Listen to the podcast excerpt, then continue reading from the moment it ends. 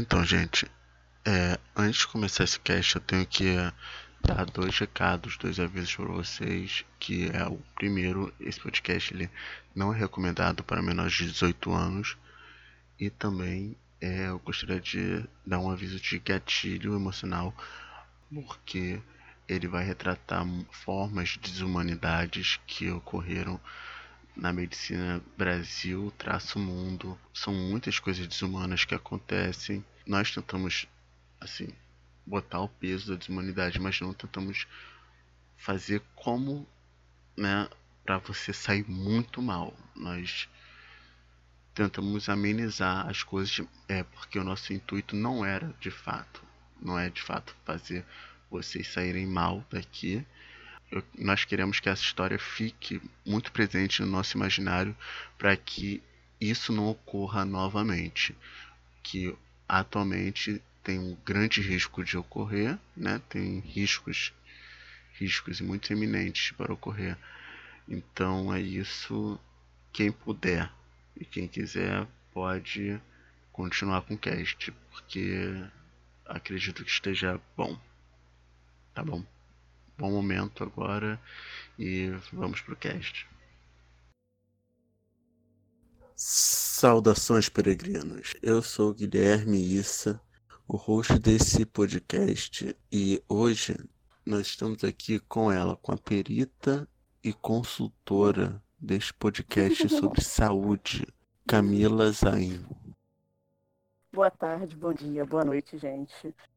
Sou Camila Zain, é, formada em enfermagem há pouco tempo, recém, recém-formada, né, no meio de uma pandemia. Mas estamos aí, vamos fazer esse cast hoje, falar tudo. Hoje, como vocês podem ter visto por aqui, né, nós vamos, iremos falar sobre os horrores da medicina. E a gente vai começar falando, né, Luiz, pelo Hospital Colônia de Barbacena. Sim, sim. É, e o Hospital de Barbacena, ele, se é que a gente podemos chamar de um hospital, Verdade. Ele é um dos marcos mais bizarros e mais escondidos que o Brasil tem. Tanto é que pouquíssimas pessoas, mesmo tendo documentários, livros falando sobre ele, pouquíssimas pessoas é, possuem esse acesso, esse conhecimento desse hospital, que é conhecido como o Holocausto Brasileiro. É, vocês Sim. vão entender o porquê que é o Holocausto Brasileiro, mas dá para se entender agora, né? Dá para ter uma Pelo nome, né? Meio por... literal. É. O Holocausto é brasileiro. Todo mundo sabe que é um Holocausto é brasileiro, porque é aqui no Brasil. É... Então é basicamente isso. Daqui a pouco nós vamos começar, mas antes eu quero pedir uma coisa para vocês. Nos sigam nas nossas redes sociais, que são todas, todas elas são Cidade Escarlate. Arroba Cidade Escarlate. E aí isso inclui Twitter, Facebook e Instagram. Não é isso? E e-mail também. Sim, o nosso e-mail é cidadescarlate.gmail.com. Então, galera, se quiser, pá, né? Sim, se você tiver alguma coisa falando, nossa, eu moro em Barbacena, eu conheço gente que esteve lá em Barbacena, não sei o que, no hospital, né, no caso, não em Barbacena que mora. É complicado. É... Se tiver alguma sugestão de tema, críticas, né, Luiz? A gente gosta. É, críticas. Também elogios, a gente gosta muito, muito mais. Então, se puderem, dar lá um like pra gente. Vamos lá, né? Vamos ajudar.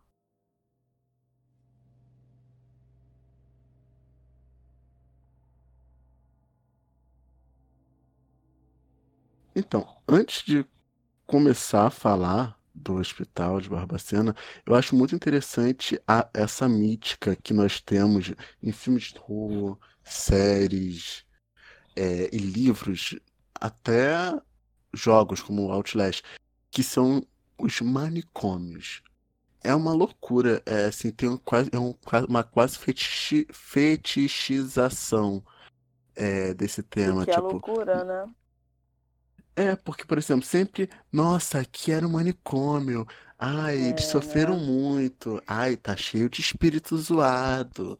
É Saca? verdade. Se- Nós sempre sabemos os horrores sobrenaturais. E, e por conta disso, assim, um pouquinho do. Ai, eles tomavam choque.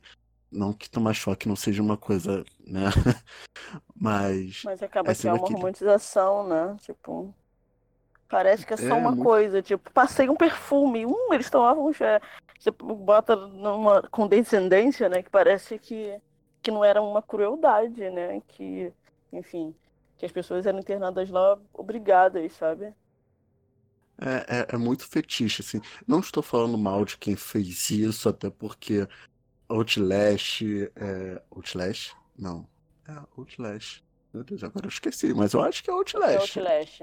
Que é Outlast. É um jogo muito bizarro. Depois você assiste uma gameplay, sei lá, no YouTube, que você não. Você entra num sanatório e você E não você- tem arma, você não tem nada, você é um repórter. Você só tem câmera e você pode correr. Você não vai poder bater. Ué. Tem uns pessoal muito doido lá. Muito bizarro. Então é Mas uma qual o aflição. objetivo do jogo? Então, você é um repórter. Não, essa parte eu entendi, É. mas o que que eu faço enquanto repórter? Não entendi. Então, você fotografa para você fazer uma reportagem denunciando aquilo. Ah, É tipo como botou fizeram aqui em Barba- lá em investigativo, Barbacena. né? É. Entendi, Fizeram em entendi. Barbacena, mas não foi assim, graças a Deus. É, é aflição pura esse jogo, sério. É muita aflição. Um dia vamos falar sobre esse jogo aqui, se Deus quiser. Por favor. Mas vamos lá. É basicamente isso. American Horror Story, segunda temporada. é, Ilha do Medo, do Martin Scorsese com o Leonardo DiCaprio. E por aí vai. Eu acho Eu muito interessante tanta. Caramba, eu tava falando Esse desse filme é outro dia. Não, não, fala tudo, Mas- enfim, desculpa. É basicamente isso que eu queria apontar assim para início.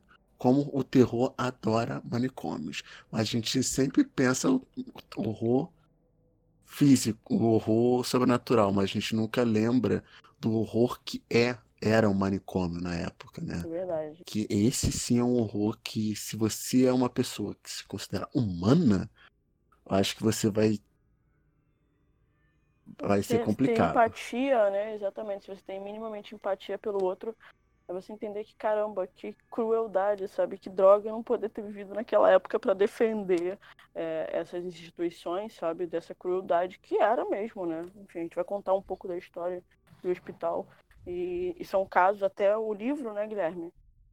O livro Sim. O Holocausto Brasileiro, da Daniela Arbex, fala um pouco sobre essa, os personagens que, que lá, enfim, moravam e então e mostra essa essa dinâmica, né, de como era o hospital. E aí, né, se você tem um pouquinho de empatia depois de você ler um livro desse, você fica assim, sei lá, né, É, tu te fica puta atravessa de uma pariu. forma é, é, te atravessa de uma forma muito, sei lá. Podia ter sido você. Eu acho que essa é a sensação. Podia ser a gente hoje em dia, sabe? Mas enfim, É, porque vamos provavelmente- falar um pouco. Vamos lá. É, porque. Vamos, Fala, vamos chegar no cerne da coisa. vamos. No dia 12 do 10, 12 de outubro de 1903, é, foi fundado o Hospital Colônia de Barbacena. É, ele tinha a, a capacidade de Capacidade, né? 200, é, a capacidade de 200 pessoas, mas no ano foi contado no ano de 1961 que só para você começar a entender o horror, um lugar onde tinha 200 pessoas, era para ter 200 pessoas, começou a ter 5 mil, mais ou menos, né? Porque acredito que seja mais de 5 mil. Sim, né? É, eles Barbacena, é, Barbacena é um município de Minas Gerais que ele fica mais de mil metros acima do mar, ou seja, é um friozinho legal, né? E ele fica na Serra da Mantiqueira. Então, para quem nunca foi para Minas, no inverno, já fui para Minas no inverno. No inverno é, é gelado, as noites são geladas, geladas, geladas. É uma coisa louquíssima. Mas, vamos lá. Construído em cima de uma fazenda, o nome da fazenda era Fazenda da Caveira, qual era proprietário Joaquim Silvério dos Reis, que era um dos traidores da Inconfidência Mineira. Então aí a gente já consegue ter uma ideia de com carga é um é positiva. cara, né? O lugar tinha. Era entender quem era o cara, né? É, ele já tinha morrido há uma centena de anos. Né? Centenas de anos. É. Centenas de anos. Mas o patrono que leva o nome do lugar já era assim, imagina como é que é. é o... né? É, era uma delícia. Mas antes de ser de fato o hospício, o manicômio, nessa né, loucura que foi, ele era um chalé para as elites, assim. Era um chalé para era uma clínica médica. Eles falavam que era um sanatório de Barbacena, que ele era para tratar doenças, era um, um spa, era um spa para tratar doenças nervosas, tuber tuberculose e coisas do gênero. E a elite carioca, né, a elite do Brasil, lembrando que Rio de Janeiro era a capital, ela ia para lá para se curar das suas males, das suas enfermidades e tal. Inclusive, uma das pessoas mais, mais famosas, também não vai a porra nenhuma, é, que foram tratadas lá foi o segundo presidente do Brasil, Floriano Peixoto. Ele era tratado a pão de ló, era uma coisa maravilhosa. E ele foi curado da tuberculose dele, né? Das, do, das enfermidades que ele tinha. É, até porque falavam que Barbacena, por ser um lugar meio frio, né? Por ser um lugar, aspas, o clima quase europeu, era uma coisa muito boa para nossa saúde, né? Porque ficar no calor é ruim. Ficar no calor nos traz doença. Mas o frio, Sim. sabe? O frio da Europa é uma coisa que nem parece que teve peste bubônica, gripe espanhola, nem parece que teve uma pá de doença, porque é frio. O frio faz bem pra na gente, né? Sim. O calor que faz mal. Isso aí também é um, pensa, é um pensamento bizarríssimo que eles tinham antigamente. Que a Europa e Estados Unidos, eles evolu aspas, evoluíram porque lá era um clima. Um clima, ó, Porque lá era um clima mais ameno, um clima frio, geladinho, bom, nevava. E as pessoas pensam mais. No calor, as pessoas ficam burra e lesada e pega a doença. Adorei essa live. É, e também é muito interessante a gente pensar que, mesmo nesse, pá, né, nesse sanatório de Barbacena, é, existiam umas diferenças fortes é, principalmente quando se a pessoa ela era uma mestiça. No caso, o, o autor, né, o escritor Cruz de Souza, ele foi internado lá e diferente, e diferente do Floriano Peixoto, ele morreu. Ele morreu de tuberculose. E quando foram devolver o corpo dele, eles botaram num vagão de animais porque eu acho que deve ser porque ele era um louro dos olhos azuis, né? Não era um mestiço. Com certeza foi Sim. isso. Esse senatório, ele, ele era muito requintado. Tanto que o imperador do Brasil e a sua senhora, como diz o nosso ex-ministro da Justiça, sua conge, eles iam lá, eles foram lá almoçar, saca? Passar uma estadia lá, porque ele era o creme de la creme do Brasil era um lugar maravilhoso, digno de rei e rainha. Mas faliu. E com a falência ele foi vendido pelo governo de Minas Gerais. E em 1903 foi instalada lá a primeira sede da assistência aos alienados de Minas Gerais. O seu diretor era o deputado e médico Joaquim Dutra que inaugurou esse hospital. E é muito interessante também falar que, se você vê as fotos, eu acho esse hospital lindo. A fachada dele é uma coisa mais linda do mundo. Que é um neocolonial com colunas salomônicas. É uma coisa linda. Mas. Eu não vi, não. Acaba que o que, que adianta, né? É. No início era para 200 pessoas, então imagina só, eles reaproveitaram o, o espaço de luxo que era no, no sanatório de Barbacena, eles reaproveitaram e fizeram um negócio legal. Assim, no início era legal, no início tava tudo de boa, tudo correto, mas depois que o negócio começou a descambar, as mulheres, a ala das mulheres ficou com a parte luxuosa, o, o sanatório luxuoso, e quilômetros abaixo eles construíram a colônia agrícola para os homens E basicamente era dividido de as mulheres irão fazer os trabalhos que mulheres fazem, né? Porque era 1909, não, 1903, os trabalhos das mulheres faziam e os homens faziam os trabalhos que era plantar, coisar, arar terra, essas coisas assim, né? Esse tempo maravilhoso. Esse hospital, ele tinha aproximadamente, é, não um hospital em si, o prédio, mas a área do hospital tinha aproximadamente 8 quilômetros. Tipo, ele tinha é, 16, 16 pavilhões, que eles eram divididos para cada área. Tipo, homens indigentes, mulheres indigentes, e por aí vai. E a passar do tempo, a quantidade de mortos foi tão grande que eles começaram a fazer. Eles fizeram um cemitério para o hospital. E aí a gente vai começar só a descambar as coisas, né? Você nem sabe quantas pessoas morreram mesmo, porque eles, eles podiam só enterrar e não contabilizar esses números. De repente, né? Porque a gente acredita que seja um número bem maior. Às vezes você enterra, é. você tem um cemitério para você, Sim, a, a estimativa, quando a gente sempre faz esse tipo de análise de coisa, é sempre botar um pouco para cima.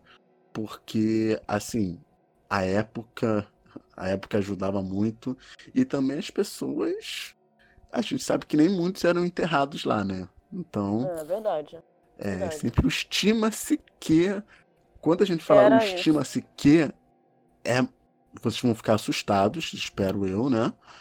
É, mas aí vocês vão ver que é mais complicado ainda. Vai lá, Camila. Então, é, o Getúlio Vargas, em 34, ele decretou uma lei é, que, que permitia que qualquer pessoa internasse alguém no hospital psiquiátrico só tendo um atestado médico. Então, ou seja, se eu conheço o seu marido e conheço o médico, quero que internar minha mulher, o que eu vou fazer? Vou pegar um atestado médico e internar lá. Era essa a ideia os documentos dessas pessoas eles eram confiscados e os pacientes que não saí, não tinham identidade, eles eram rebatizados. Tipo, a identidade que você tinha antes não, não existe mais. Agora você é essa pessoa. É, eram entregue para eles um, uniforme azul e, e, era o único, o único par que você tinha quando você entrava na instituição. E aí no livro é, faz um recorte disso, ele falando de um, de um morador falava que durante o frio eles queimavam os uniformes para se proteger do frio, né? À noite, principalmente, que muitos ficavam nu, nus, porque eles não recebiam mais nenhum uniforme. Então, a única peça de roupa você usava que não lhe cabia direito pro frio, né? Que era lá. Imagina. E você não ter, então muitos morreram é, na tentativa de se esquentar. Os primeiros, geralmente, eles dormiam em monte. E aí eles, os que ficavam por baixo, obviamente morriam, né? É, depois eles eram separados, né, em dois grupos. Os que podiam trabalhar, que tinham essas condições, né, laborais, é, e os que não, e os que não tinham, desculpa, os que não tinham. No primeiro momento do hospital, as coisas funcionaram de uma forma diferente. Ele cumpriu o papel baseado na medicina francesa, pelo menos até a década de 30 é onde eu sempre afirmo que a partir do Estado Novo, o regime forte, né, as coisas começam a complicar dentro da instituição. Foram aprovadas, assim, as pessoas que solicitaram a internação de entes no hospital eram de 24.559 pessoas. Então, olha isso, em 1960 havia, foi o que o Guilherme falou, 5 mil, 5 mil pessoas vivendo é, num lugar que cabia 200. Imagina a estrutura e você não ter essa estrutura. É o que acontece hoje em dia com as nossas né, cadeias. E ali a gente entendeu, de fato, para o que era aquele local. Né? A gente entende que aquilo ali era um depósito de pessoas provavelmente indesejadas. É, no período que houve mais mortes foi entre a década de 60 e 70 foi destinado, foi aí daí que surge essa, esse termo até de, de holocausto brasileiro. Estima-se que 60 mil pessoas morreram. Tal, imagina isso, 60 mil pessoas é, internadas, jogadas. Cerca de 70% desses pacientes não possuíam diagnóstico de transtorno, de transtorno psicológico nenhum. E aí você fala, cara, como assim 70%, sabe? Muitos desses É. pacientes eram alcoólatras, eram andarilhos, eram amantes de políticos, eram epiléticos, eram crianças indesejáveis, indesejadas, é, depressivos, inimigos, é, inimigos políticos de elite local, a galera que vai militar, era tudo internado. É, prostitutas, LGBTs, é, vítimas de estupro e pessoas que simplesmente não se adequavam, saca, ao, a um padrão normativo da época. É, como homens tímidos e mulheres com senso de liderança. Tem um livro, inclusive, o relato de uma de uma menina que ela tinha 15 anos e ela trabalhava na mesma fazenda que, que os irmãos, que o pai também. E aí ela indagou pro pai por que ela não ganhava a mesma quantidade de dinheiro que os irmãos. Ela foi internada no, no Hospital Colônia. Boa parte da população colônia também era preta. Enfim, a gente deixa essa questão estrutural né, no ar. É muito interessante a gente abordar isso, esse, essa parte de quem eram as vítimas do do do Colônia, né? Porque assim, Sim, acho que quem nunca conheceu, quem não é amigo de uma dessas pessoas que poderiam ser? Quem não é? sim, exatamente, pessoas. dentro da lista. Uhum, Porque, cara, exatamente. epilético. Eu conheço duas É. pessoas, duas, três pessoas que são epiléticas. É, depressivos, Gays, quem, né? né? Gays, lésbicos, É negros, muito- né? Tipo, é uma coisa que- alcoólatras. Álcool, É. né? A maioria dos nossos jovens, e a gente mesmo, Né? né? Lida com os nossos problemas bebendo, até que ponto não há, enfim, uma Tipo, parte disso. E é o interessante que eu aposto que não é o alcoólatra é, rico, né? O alcoólatra é o cara, talvez nem seja alcoólatra, o cara que ficava no bar, bebendo dia todo, todo dia. Aí, aí, ó, Não pega o é seu didico aí. Adorei, mas ele é alcoólatra, então se ele bebe todo dia, É, inteiro. Eu bebo todo dia há 35 anos. E não tô É viciado. isso. Isso. Então, a gente precisa rever isso aí. Acho que é, hein? Adorei. Inclusive, nem sei como tu tem fígado. Seu didico. É foda. É difícil. Alcoolismo também é uma. Enfim, a gente vive falando disso, né? De pautas pro cast. Também é uma, é uma questão social, né? Como que é visto as pessoas que bebem. Porque muitas das pessoas que bebem na favela são pessoas que não têm mais lazer nenhum. Sabe? Não tem nada perto de casa. Então, eu vou pro bar, obviamente. A cerveja é cinco reais. Não vou pagar psicólogo também. A gente não liga pra saúde mental, né? Não é nem não ligar. Psicólogo. Porque parece que você não liga porque você não quer. É só que a gente não tem acesso a isso, não é? a essa E informação. também porque a, no- a nossa cultura não é uma cultura psicólogo. Eu tava conversando com uma, com uma amiga minha, Camila também, inclusive. É, ela, a- a- nós estávamos conversando que a nossa geração de pais e mães vão ser talvez a primeira geração que vai ter um grande número de, de, né, de pais isso. que é que vão ter acesso a a psicólogo, que vão Sim, é, exatamente. ter sessões psicólogas, Sim, porque isso vai interferir muito na nossa como nós lidamos com como nós vamos lidar com os nossos filhos. nossos filhos. Sim, Uma das maiores. Você imagina se todos os pais, todos os pais fizessem. É, é, não é psicólogo, né? Se tratassem um É, fizesse um psicólogo. acompanhamento, isso, uma terapia, É. né? Você imagina como o mundo seria? E, tipo, a nossa geração, ela vai ser essa geração. Não todo mundo, mas muita gente. Muita gente vai ter acesso, vai ter Acesso. até mesmo essa cultura de ir para um psicólogo. Porque nós sabemos que, gente, você não é maluco. Você não é doido, cracudo do caralho. Não há um problema. Não é, não há um problema. Não há um problema de você ir ao psicólogo, você não precisa estar apresentando algum tipo de, sabe, de, de, de sintoma.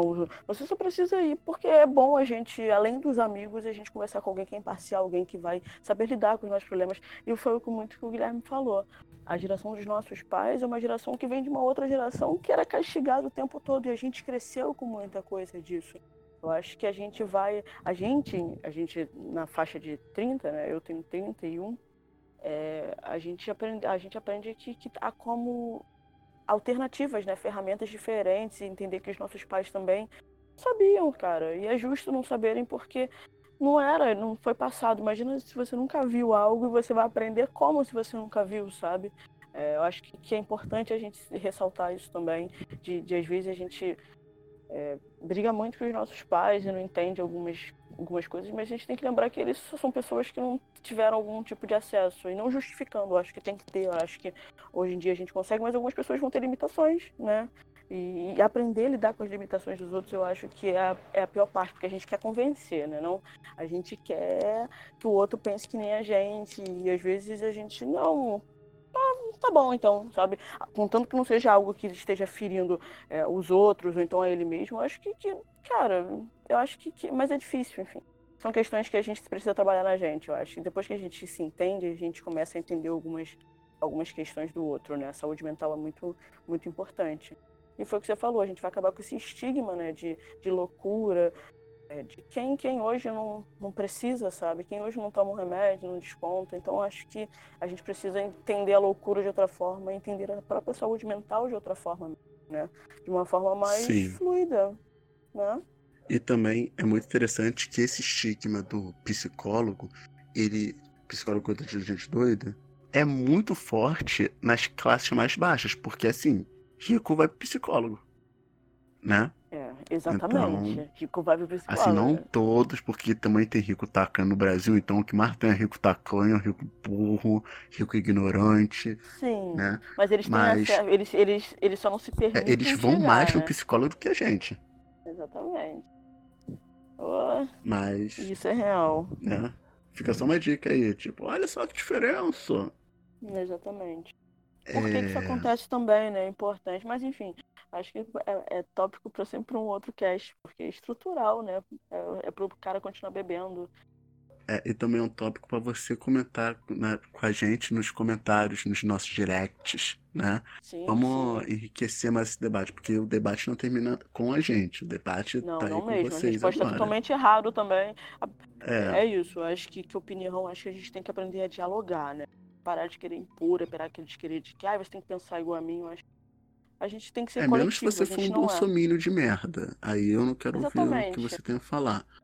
Porque você não vai falar é nada de bom. Não. É, voltando. então, é, a vida no Colônia estava piorando. A cada ano que passava, ele piorava mais. Ela, ela piorava mais, né?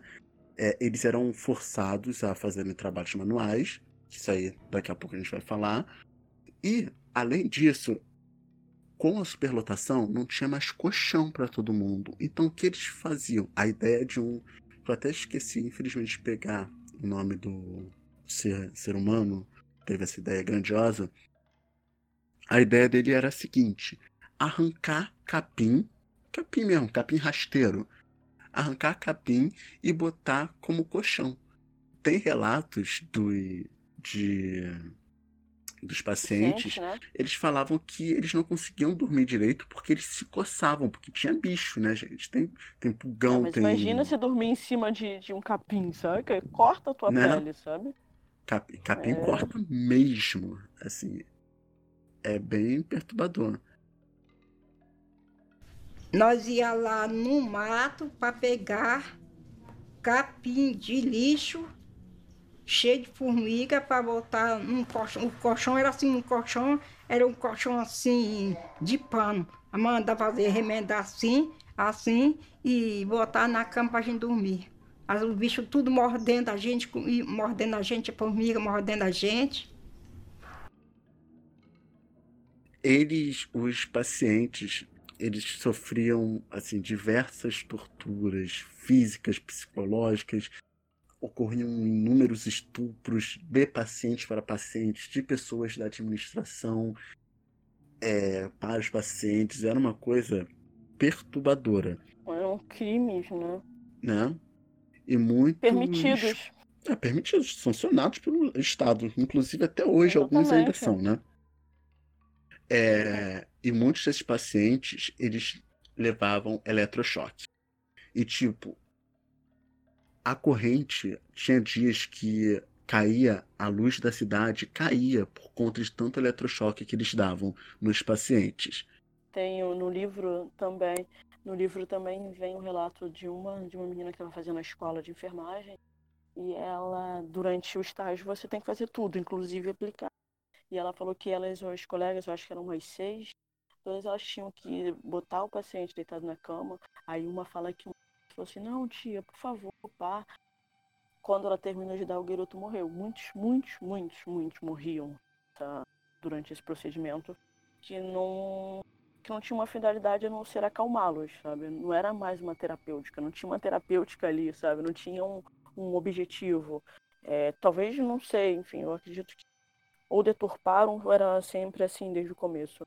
Mas era, um, era para só imobilizar o paciente, deixá-lo lá, vegetando, sabe?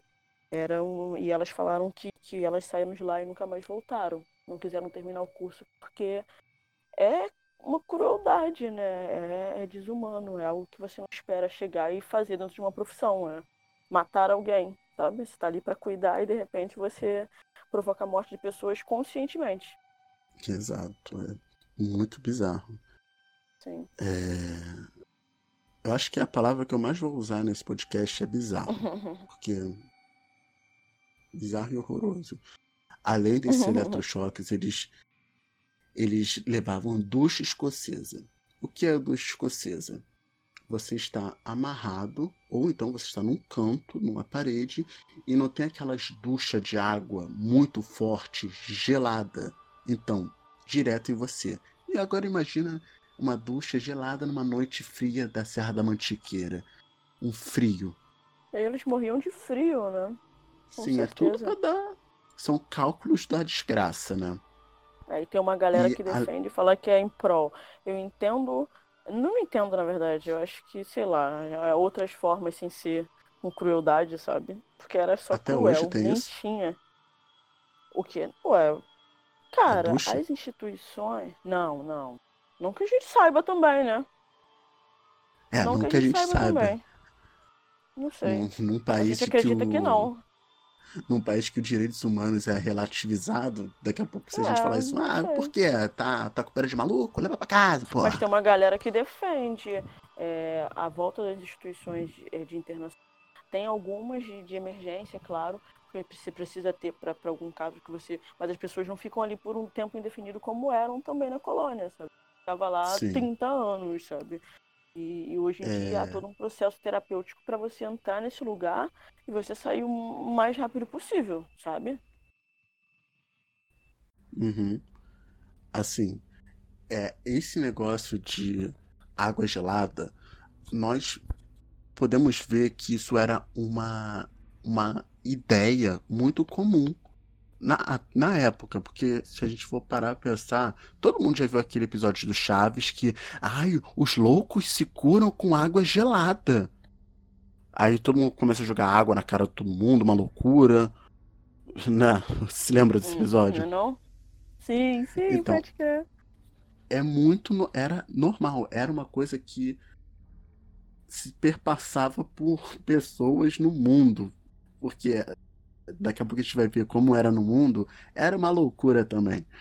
É, mas É. enfim, Então, como o Guilherme estava falando, e como eu tinha falado também das roupas e pá, devido à superpopulação, os internos andavam praticamente nus, né? Eles precisavam da roupa para se aquecer e eles eram expostos às baixas temperaturas de, de Barbacena durante a noite. Imagina o frio que era sem roupa, sabe? E aí uma tentativa de, de se aquecer também, eles dormiam em círculos. Mas ainda assim, muitos não conseguiam por conta da hipotermia. Era muito frio, era muito frio e esses caras estavam nus. Então você imagina, né? É, como não existia um sistema de, de água encanada ou suprimento de alimentos, os pacientes praticamente não tinham como se, abastecer, né? Não tinham como aquele hospital ser, ser abastecido com água. E aí, como você não tinha esse sistema de água encanada, muitos se banhavam com água de esgoto, bebiam água de esgoto que ficavam ali a céu aberto. No livro tem, traz umas fotos é, dos pacientes falando de como era, de como os pacientes falando, tinham, tem fotos de como era o, o lugar dos pacientes, fotografaram os, os pacientes bebendo. É, e as crianças, que cresceram dentro da, do colônia jamais aprenderam a falar, ou ler, ou escrever, e contavam com a ajuda dos bons samaritanos, né? Botar.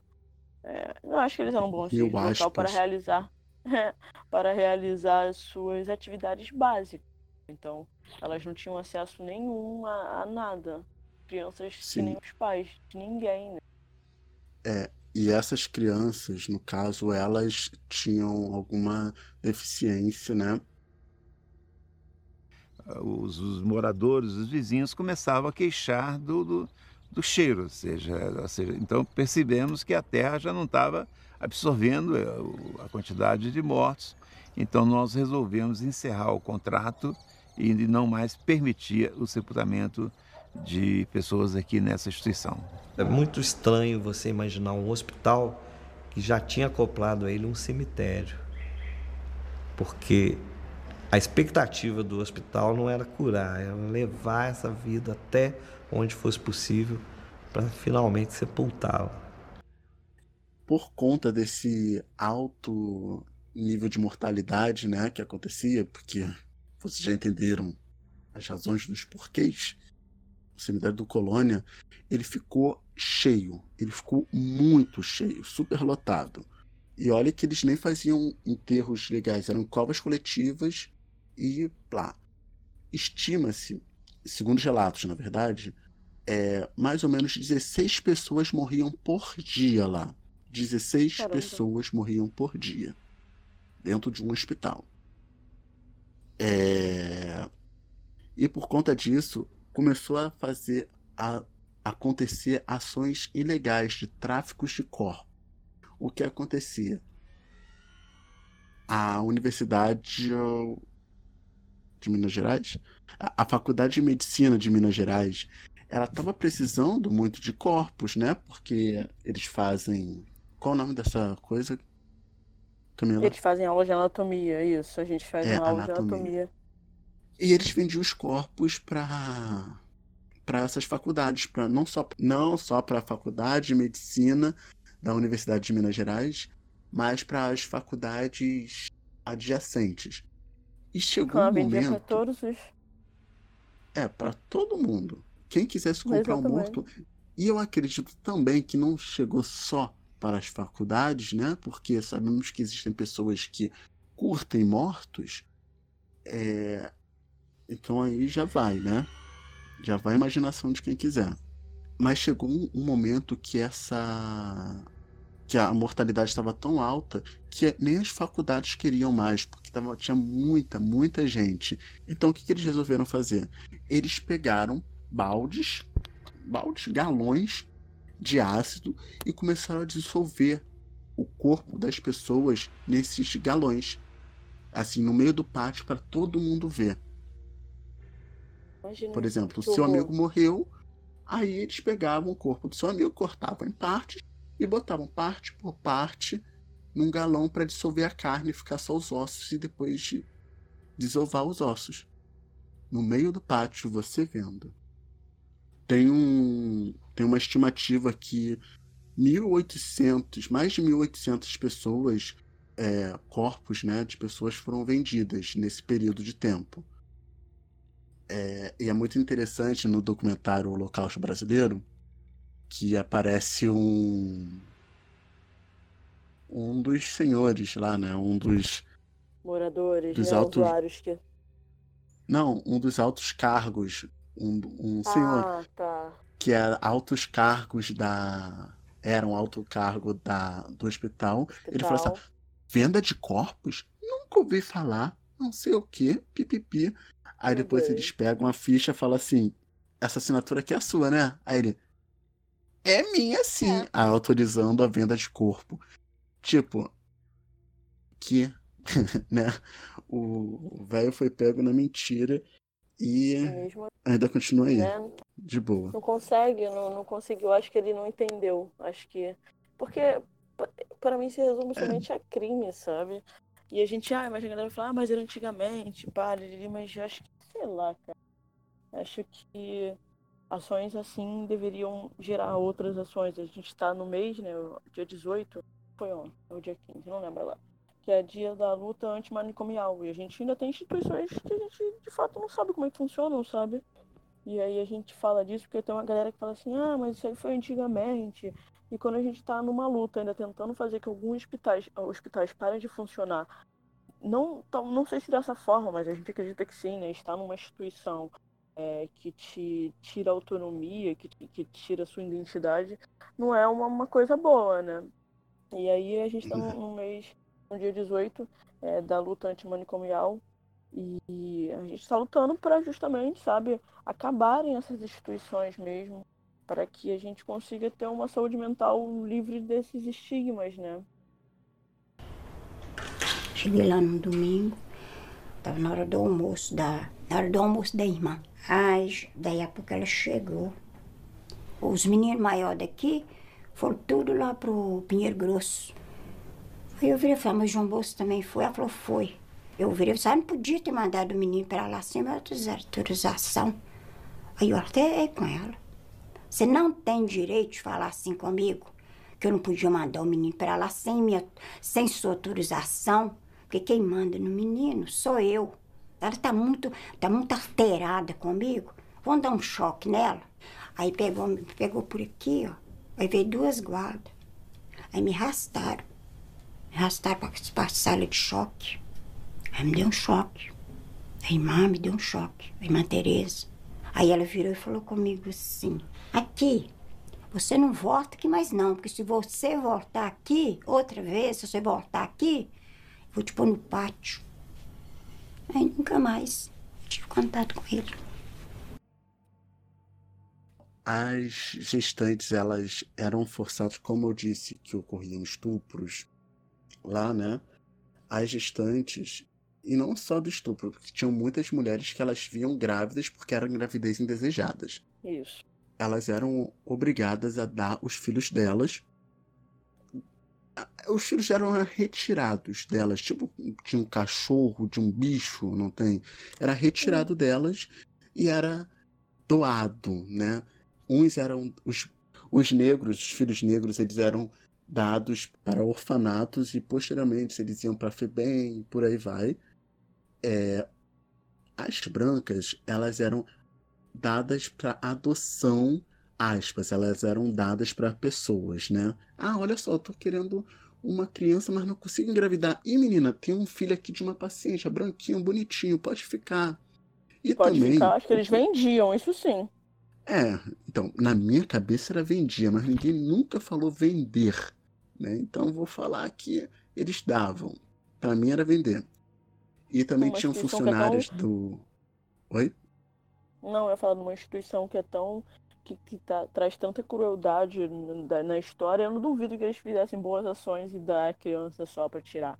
É, é tipo essa galera que dá golpe, tira, tem que tirar dinheiro de qualquer coisa. Tem gente roubando o seguro emergencial das pessoas, sabe? Você fica, gente, como que você consegue dar golpe no momento de. E, e tem gente que tá. Tem, você viu uma galera que que foi bloqueada porque recebia não sei quanto e tava pegando sei, 600 reais. Tem gente que nem recebeu a primeira parcela ainda, sabe? Você fica, cara, não. não, essa instituição é exatamente assim, não vai dar, vai vender. Vai vender, vai vender caro.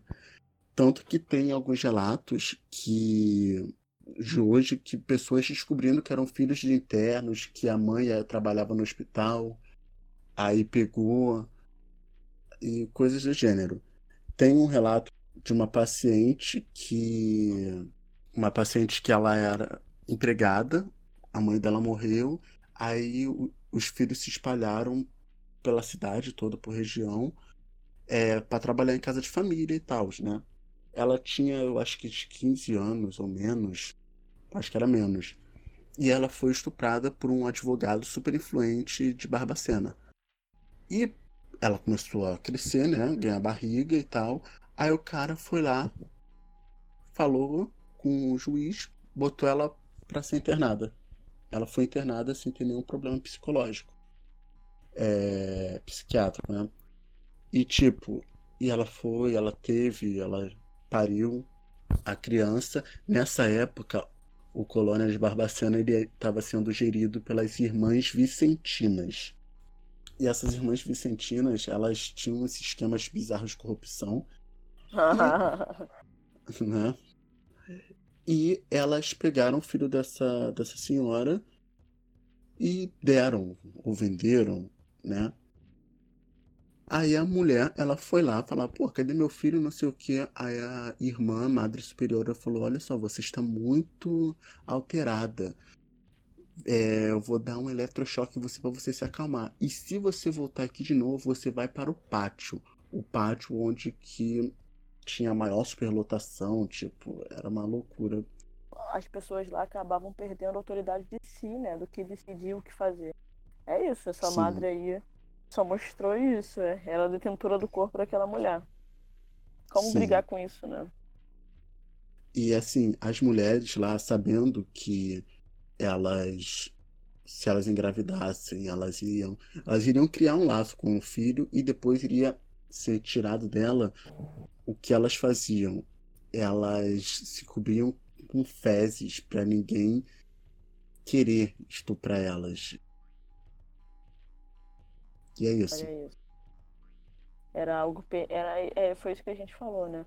Era algo permitido, era, era um crime sendo cometido de, de- de diversas formas, mas estava dentro de uma instituição que acho que na ideia era proteger, né? Era fazer com que essas pessoas se recuperassem. Essa é a ideia de saúde. Né?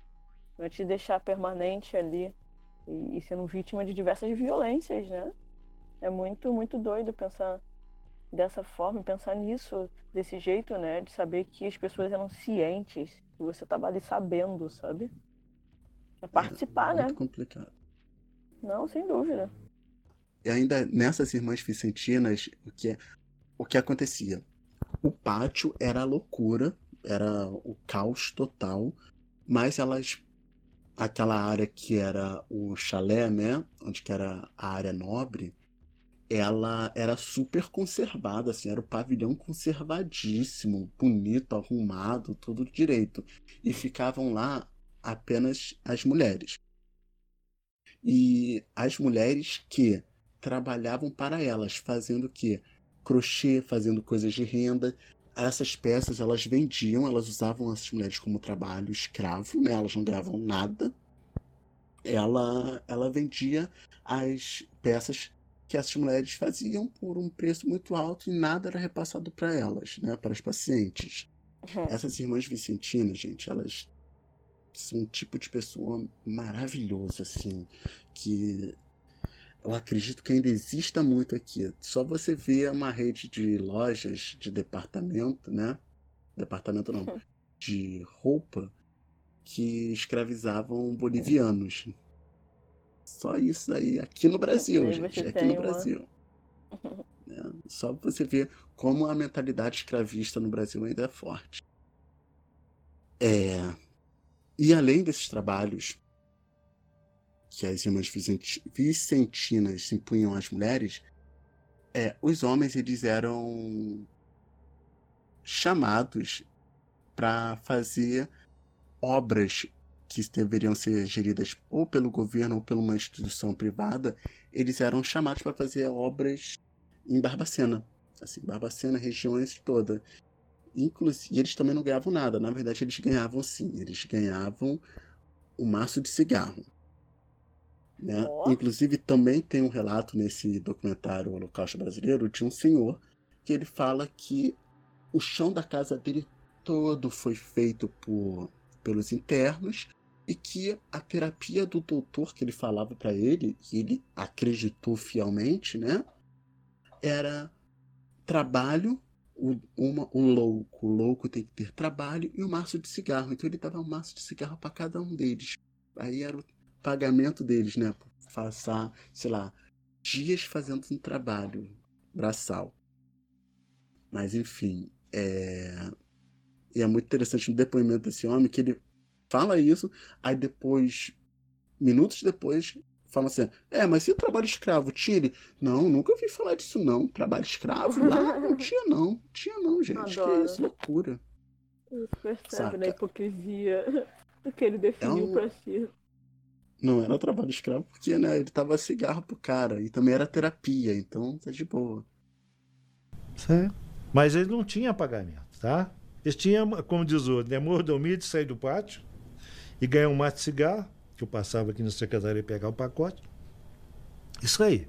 Eu mesmo, quando eu estar mexendo na reforma dessa casa, eu trouxe eles para trabalhar aqui. Eles trabalharam aqui comigo. Eu tenho um chão ali com os cacos de azulejo, foi o paciente que, que sentou. Tudo isso aí, a agilidade dele, e é um paciente psiquiatra. Tá? Isso aí é o carinho que você tem com ele, faz, faz coisas que você nem acredita. Teu paciente, minha filha, é igualzinho. Deus me perdoe falar isso. É um cachorro manso, muito bom. Ele atende igualzinho. Vem cá, faz isso pra mim. Sim. Não te cobra nada. Ai, a história dos hospitais psiquiátricos, é, como instituição de tratamento, né, é muito ligada ao pensamento social e científico acerca dos doentes mentais de cada época. Cada época traz uma definição de como a saúde mental era, era vista, né, era entendida e estudada. É, de 1848 até o início do século XX, instrumentos como camisa de força, quarto forte, aqueles acolchoados, sabe? É, choques elétricos, lobotomia ah, e outros tipos de tortura eram realizados para controlar os pacientes, principalmente para os mais agressivos, eram para deixar realmente eles inertes ali, catatônicos, sabe? O Bert Lane Royal Hospital foi o primeiro fundado em Londres em 1900 e, não, 1247. Ele era famoso pela forma desumana como tratava os usuários no século XVIII. As pessoas, inclusive, costumavam ir ao hospital para ver os botão entre aspas lunático. É meio que uma espécie de Big Brother, sabe? As pessoas iam para ver algum tipo de coisa que deixavam elas felizes. Era como ir ao circo. Essas pessoas eram colocadas em jaulas, circo, e, e os visitantes eram era, proib, era permitido ficar cutucando eles com uma vara longa, sabe? Como se eles fossem animais, podendo olhar dentro das celas, das celas rir dos espetáculos, geralmente natureza sexual ou alguma luta violenta. E aí, de repente, você é, pega aqueles mais agressivos e coloca com eles para ali brigarem, sim, só para entreter, sabe? A entrada era gratuita na primeira terça-feira de cada mês, olha que maravilha. E em 1814 ocorreu, ocorreram mais de 9, 9, 96 mil visitas desse gênero. Olha quantas pessoas foram para ver o, pessoas é, morrendo, né? Pessoas ali sofrendo também, né?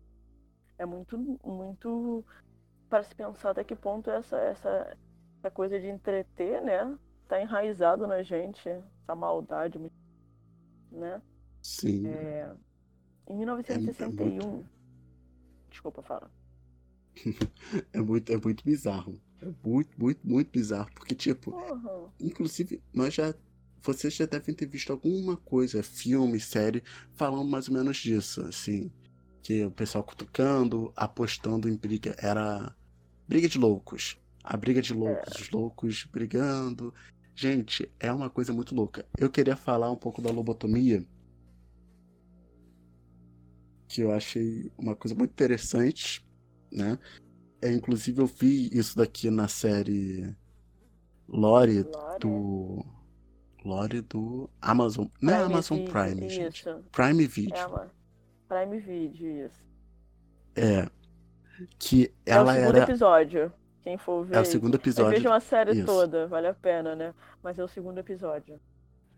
Na época, assim, é, no século XX, existia uma, uma, uma disputa entre a psicanálise do, do Freud e do Jung é, e a psicocirurgia. A psicocirurgia ela se pautava em lobotomia. O que é a lobotomia?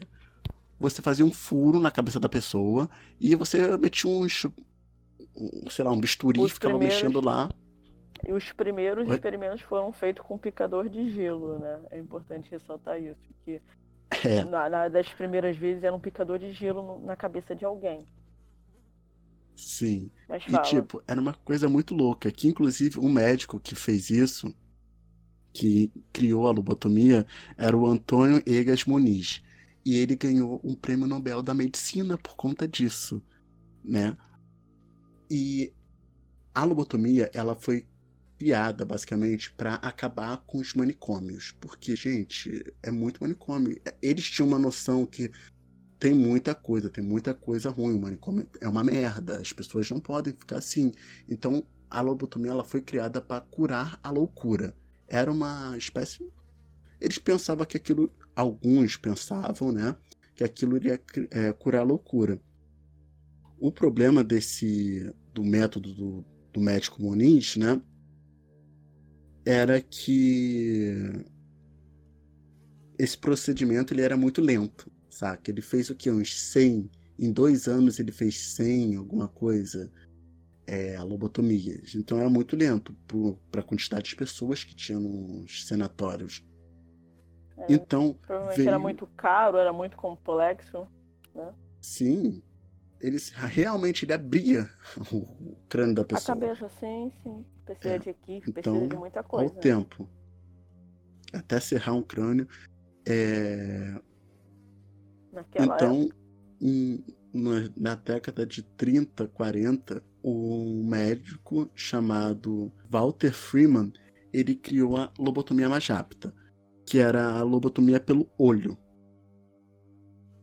Né? Ele tem um buraquinho no nosso olho, ele enfiava um bisturizinho, não sei o que é aquilo, e mexia lá dentro no nosso cérebro e tirava mais rápido. Por quê? É muito interessante porque é um método muito muito capitalista, né? Enquanto o português ele fazia um método mais demorado, não sei o que, pipipopopó, é, o método dele era um método em massa, era a lobotomia em massa. Tanto é que a lobotomia Era na barato. época ela virou ela virou pop. Era uma coisa o cara ele, é, tinha gente que ela vinha da puta que pariu pra ver ele fazendo lobotomia e nossa, olha só, lobotomia. E a ideia de massa é que. A, e a série traz muito isso também. De como ele, algumas vezes, falava que qualquer um podia aprender. Então acaba que. Por que, que aquela técnica estava sendo usada se, se ela não tinha nenhum fim terapêutico? Qual era o fim terapêutico da lobotomia? Era acalmar as pessoas. E aí eles desligavam né, essas ligações que o cérebro faz para que você sinta emoção, é, ligado a, a essas, a essas as sensações. E ele desligava, ele rompia, ele metia, né, Guilherme? Até a série mostra o Sim. ferro lá dentro e balançava para o lado e balançava para o outro a fim de desligar. E as pessoas ficavam lá meia hora tendo uma convulsão, não era isso? Se tremendo. Em Sim. resposta era aquilo. E depois essas pessoas estavam né, totalmente catactônicas, sem, sem expressão, sem sentir. é muito interessante a frase que ele usava. Ele falava assim: o que é, o que é melhor, danificar um pouco o cérebro do paciente ou deixar o paciente ser danificado no hospital? Aí tu para, olha, ok. É isso, Né? você vai poder ter o seu ente em casa, sem apresentar aquela agressividade que ele apresentava. O cara só vai ficar no canto, vegetando. O que, que é melhor? Deixar o seu ente. Porque na primeira vez que a gente pensa, a gente pensa justamente isso. A gente não sabe, é, eles não sabiam das consequências a longo prazo, sabe? Viam, escutavam o que a medicina dizia durante uma época, você é melhor do que eu. É melhor disso. É, é que era um era verdade, né? Era, tipo, tá dizendo que é, então. Só que no final você percebeu que a terapêutica era totalmente ineficiente, não atendia, só deixavam as pessoas lá. Era para não ter trabalho no final. Acho que se Sim, tornou isso, É. né? Sim. Até tem um caso muito famoso que é a irmã do Kennedy, né? Do presidente Kennedy lá dos Estados Unidos, que ele levou bala na cabeça, morreu. É, que é a Rosemary Kennedy, que ela era uma mulher totalmente independente e tal. Ela tinha um- ela, ela teve falta de oxigenação no cérebro quando Durante nasceu, parto, né? né? Por erro, por erro do parto. É, então ela tinha alguns. Ela apresentava quadros de agressividade às vezes, mas ela saía, bebia, fazia louca. Aí o pai dele, o pai do Kennedy, com medo por conta escândalos, né? Escândalos, minha filha está louquíssima. Ele levou ela, sem consentimento da família, levou ela para fazer uma lobotomia.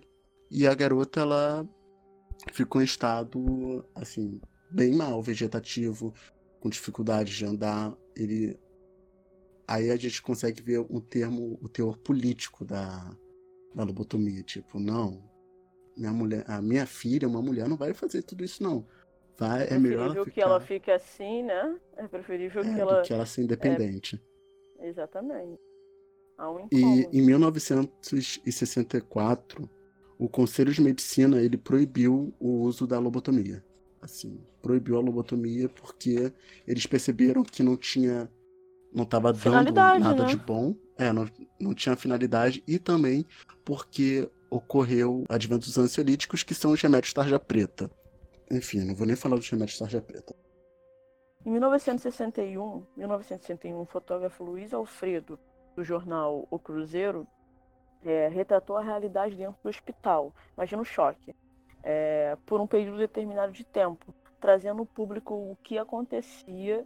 Imagina na manchete de jornal a foto das pessoas bebendo água do esgoto. Corpos espalhados onde pessoas vivas estão sem o menor cuidado com aquele corpo, sabe? É, e com as pessoas que estão em volta dele. Em 1979, após a queda do AI-5, o jornalista Irã Firmino ele publicou uma, uma série de reportagens intituladas No Porão da Loucura.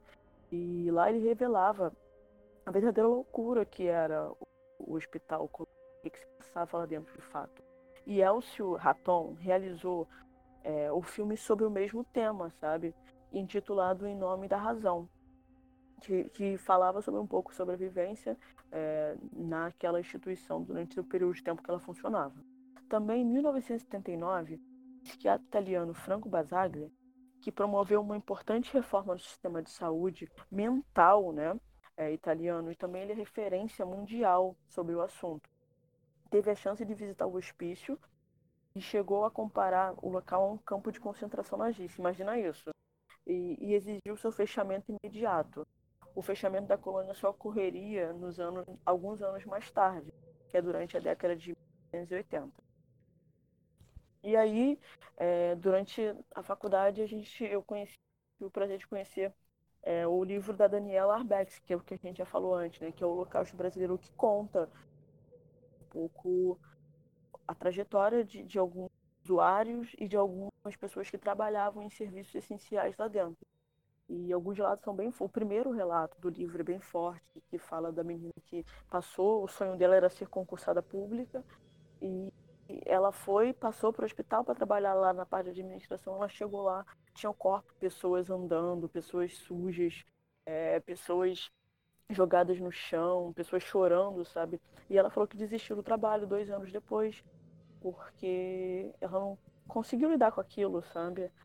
E o livro traz, traz relatos de mães que foram separadas de um filho e só foram encontrar depois de muito, muitos anos. O livro é muito, assim, ele traz detalhes, traz perspectiva das pessoas que realmente estavam inseridas lá. E foi o que a gente falou, né? A empatia te atravessa de uma forma muito, muito dolorida, que você entende como era a vida, você entende o que, que essas pessoas passaram, né? E na real a gente não entende, porque teu pensamento é muito ínfimo perto do que dos maus tratos, né? Dos pessoas de fato vivenciaram é, de, de uma forma muito dura, né? Muito muito real. Mas o livro é muito, muito incrível. Acho que a gente vai. O Amazon deve vender, não deve, né? Nem Ah, procurei. Deve vender. É, é muito interessante que foram três gerações, precisaram de três gerações para a gente ter uma noção do que acontecia, né? A primeira foi do Luiz Alfredo, 61, depois do Os Porões da Loucura, A Razão da, da- Em Nome da Verdade, e a, e a jornalista Daniela. Ela tirou isso das sombras para nossa geração entender, saber o que foi, para a gente não repetir novamente o Colônia. Hoje o Colônia ele tem atualmente quase 200 pacientes que sobreviveram naquela situação, ainda estão vivos, é, e eles são tratados no Hospital Psiquiátrico de Barbacena.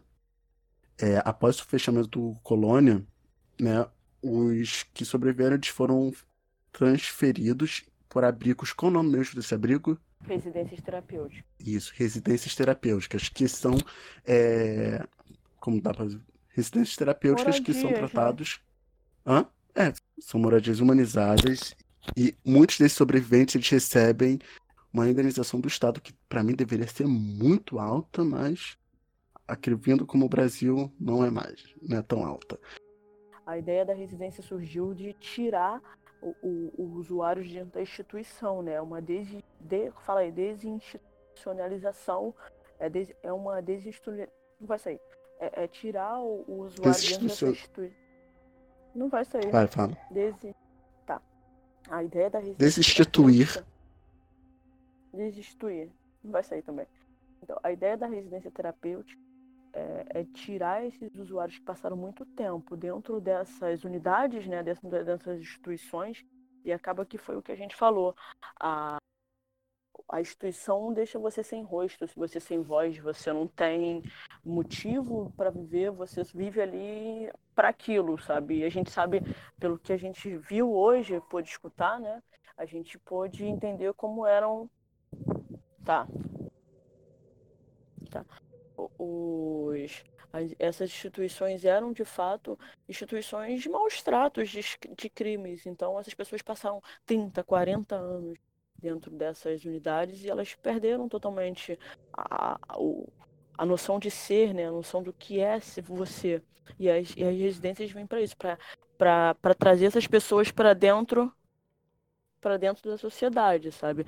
É, o tratar o transtorno mental não é excluir, é, é, é, mostrar que, que dentro de uma sociedade a gente vai lidar com, com pessoas totalmente diferentes. E isso não é um, motivo de exclusão. O transtorno mental grave, o transtorno não é um motivo de exclusão. Na real, é um, é um motivo para que a gente continue trabalhando para que a gente tenha um, uma sociedade totalmente igualitária, né? As pessoas precisam estar no mesmo espaço de pessoas regulares. Acho que, que é essa a ideia. Então, essas, essas moradias vêm para trazer essas pessoas essa ideia de autonomia, sabe? De você morar na sua casa, de você ter e sair dentro de uma instituição que diz que horas você acorda, que horas você come, que horas você tem que cagar. Então, acho que, que é isso, sabe?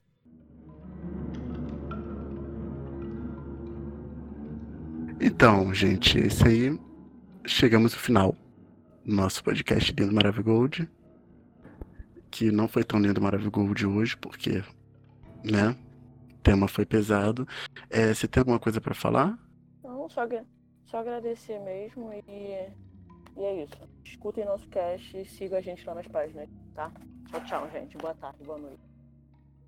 Valeu, gente. Boa tarde, boa noite e bom dia e repassem esse, né, tudo isso que vocês ouviram aqui.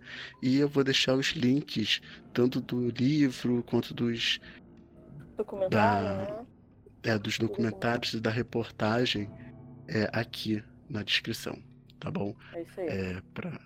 Então é isso. Se cuidem, fiquem em casa, por favor, gente. Quem puder, fique em é. casa, porque tá difícil. É. Lavem as mãos de Deus, também. Né? Exatamente. Tchau, tchau. Valeu, gente. Tchau. Bom fim de semana para todo mundo. E é isso. Beijão.